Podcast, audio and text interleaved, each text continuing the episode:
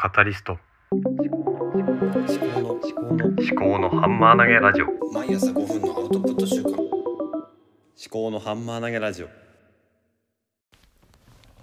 はい。思考のハンマー投げラジオ。この番組は未来の自分に自分未今の自分を届けるというテーマでお送りしております。ちょっと噛みましたけどまあ自分の頭で物事を噛み砕いてっていうことですね。まあカタリストっていうことを今私の方でなんだろうなうん掲げているんですけどもカタリストっていうのはまあ触媒っていうことですね。触媒っていうのはどういうことかっていうとまあ身近なものはあの口の中にある唾液ですね。唾液の中にあるアミラーゼっていうのがあってあのご飯を食べるとよく噛んでいくとご飯がとろけていって、でんぷんが糖に分解されていくとそれはアミラーゼの作用なんですよね。えー、ということで何か一つのものを何かで作用することによって別のものに変えるということですね。うん、じゃあまあ私の番組では何をしていくかっていうと私が見たり聞いたり感じたものを、うんまあ、何かしら私という、触媒を通して未来の自分に、うん、自分が考えたことを届けていくっていうことを趣旨にして、まあ、やっているわけですね。で最近このポッドキャストをね聞いている人が、まあ、平均6人ということでで私がまああの Spotify で聞いているので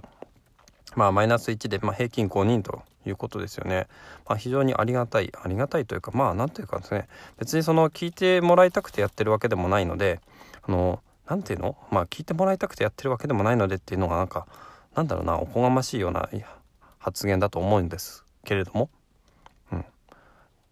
あのまあ何ていうの？このどこの馬の骨ともわからない私のこの何の脈絡もない話を、まあ、5分間ね毎日ね聞いてる人まあ毎日同じ人が聞いてるとも限らないですけどもね。まあ大抵はね同じ人が聞くんだとは思いますがね、うん、今のところまあ、どなたが聞いてるかっていうのはそのあんまりよくわからないですが、まあ、それはまあ置いといて、まあ、とにかくね未来の自分に届けるってことをテーマにしてやっているわけですね。でそう最近はまあいろいろある、まあ、生きてればいろいろあるんですよね。まあ、家庭がね結構ねうんなんだ殺伐してるんですよね。なんていうの？その子供がね思い通りにいかないんですよね。子供って本当にね、思い通りにいかない。思い通りに行ったらそれはそれで恐ろしいとは思うんですが、思い通りにいかないというか、その思い通りに行かせようとしてるから悪いんだと思うんですけどね。この、もっとね、不確実、本当にね、子供ってブーカの、ね、塊ですよね。その、えー、不確実性とかね、その予測不能性とかね。そういうのの塊なんですよね。だからね、もうね、なんだろうな。で、イライラするんですよね、ほんと。嫁さんと2人でイライラするしじいちゃんばあちゃんもねじいちゃんはねだいぶねあの落ち着いた人間なんですけどねばあちゃんもね私と結構似ててねあのー、なんかこうね正しくあれみたいなところがあるんですよねだからなんだろうなこう子供がねもうやりたい放題やるわけですよね。やりたい放題やってるとね、ほんと見てるとね、イライラするんですよね。しかも兄弟で喧嘩とかしたりしてね、あのー、手を出したり足を出したり、大声出したりとかね、うん。邪魔をしたりとかね、順番でちゃんと順番買わないかったりとかね。本当にね何なんだろうね。もうちょっとこう私自分子供の頃そんなになんだろうな。わがまわがまだったのかなってね思うんですけどね。分かんないですけどね。とにかくねあ子供ってのは大変ですよね。そう。で今日はこんな話をしようと思ってたわけではないんですがまあいいや。ということですね。でうーん子供がいるとまあ大変だっていうことですよ。そりゃそりゃ当たり前で私もねこうやってね一人の人間として育ててもらってるわけですがね子供とし時代はね自分で何も稼ぎもできないわけだし、えー、世の中の右も左も分かんないわけですから、うん、子供をそうやって一人前の人間に、まあ、育てていくっていうか、まあ、大人になるまで、まあ、預かるとかねそういう表現もありますけれどもそうやってねあの子供をねあのこの人間の社会の中とかね自然界の中であの自分の足で立っていけるように育てていくっていうのはねそれはもう大変なことなんですよね。当たり前だとは思うんですけどもその当たり前に大変なんだけどもその大変なことがうん当たり前と思えてないっていう感じかな。その大変なことが大変なことを大変だと思ってるんですよね。大変なことを大変だと思ってるから、うん、大変なんですよね。だかね話がねもううん、堂々巡りしてますけどまあ、大変なことがもう基本だと思えばもう大変だという気持ちがなくなるんじゃないのかなと思うんですよね。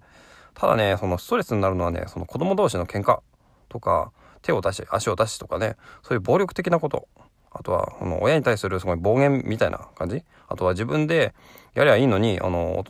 親にこうやらせ、やりなさいとかね、やってとかね、本当私たちがね、構いすぎたのかなと思うんですね。構いすぎたから、あの、大人にね、あの、騒げばね、やってもらえると思っちゃったのかもしれないです。だからまあ、これね、今からでもね、あの、ちょっと距離を置いて、ちょっと遠くからね、見守るというような態度も必要なのかなと思います。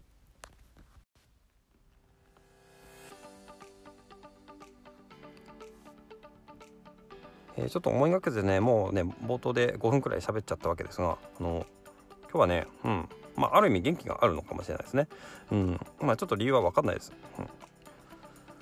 えー、っとまあ今日はあと朝ねご飯を食べた後に子供たちを起こす前にあの中山筋肉の YouTube の10分筋トレを、まあ、やったんですよね。それでちょっと元気が出たのか分かんないですけどね。あとは今ちょっとね、あのー、話そうと思ったネタが、うんまあ、クロニクルサポーターになるかどうか。クロニクルっていうのはあの音声プロデューサーの野村貴文さんのポッドキャストスタジオの名前で、えー、月額1000円、えー、からまああの任意の額でサポーター。でこれはあの何かもらえるっていうわけではなくて